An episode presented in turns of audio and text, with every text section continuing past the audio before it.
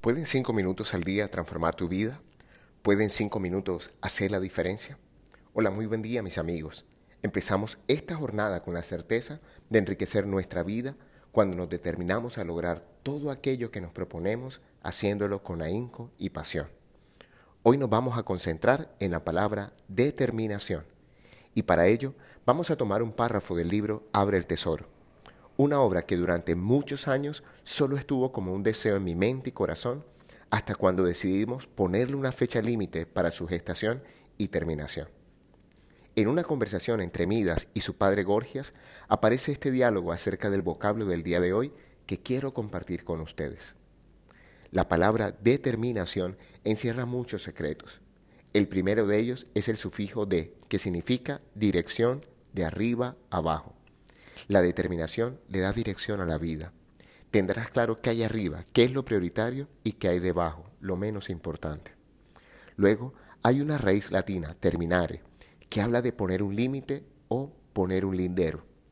Hay muchas personas que les falta poner límites a los actos de su vida.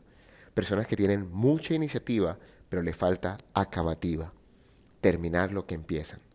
Nunca rendirse, siempre ir un paso más allá hasta terminar lo que se han propuesto. Aquí la clave del texto es poner límites y terminar todo aquello que hemos empezado. ¿Cuántos proyectos hoy has abandonado sin una razón valedera? Interesante poder respondernos esta pregunta. Más adelante, Gorgias le pone como ejemplo de determinación a Filipides, mensajero del general ateniense Melcíades. La historia continúa así.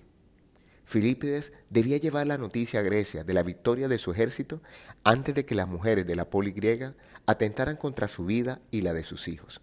Filipides sabía que no podía desfallecer hasta llegar a Grecia. La distancia que recorrió fueron 42 kilómetros a toda marcha, y cuando llegó solo pronunció la palabra Nike, diosa de la victoria. Llegará el tiempo en que las personas correrán esa distancia para conmemorar el esfuerzo y la tenacidad del ser humano en situaciones extremas, como lo hizo Filipides al término de la batalla de Maratón.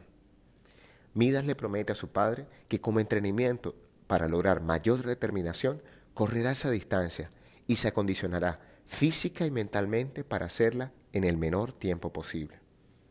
Quiero confesarte que las dos metas que me propuse para el año 2019 fueron correr mi primera maratón y escribir este libro. En septiembre del año en mención, corrí en la ciudad de Medellín por primera vez la distancia de 42 kilómetros y 100 metros. Puedo jurarte que los 100 metros adicionales son los más duros del camino. Y contra todo pronóstico, el 14 de diciembre del mismo año se hizo el lanzamiento oficial de esta obra. Por muy pocos días no hubiese alcanzado lo que me había propuesto. Y dadas las circunstancias actuales, si no lo hubiese logrado en las fechas mencionadas, hubiese tenido que esperar por lo menos otro año más para hacer realidad mis sueños. Por eso, cualquiera sea el deseo que hoy enciende tu corazón, no dudes en ir tras él, sin esperar un segundo más. Nunca sabemos qué puede ocurrir en el camino y todas aquellas excusas que pusiste para no alcanzar tus logros se convertirán en arrepentimientos. Prefiero una vida llena de equivocaciones que de arrepentimientos.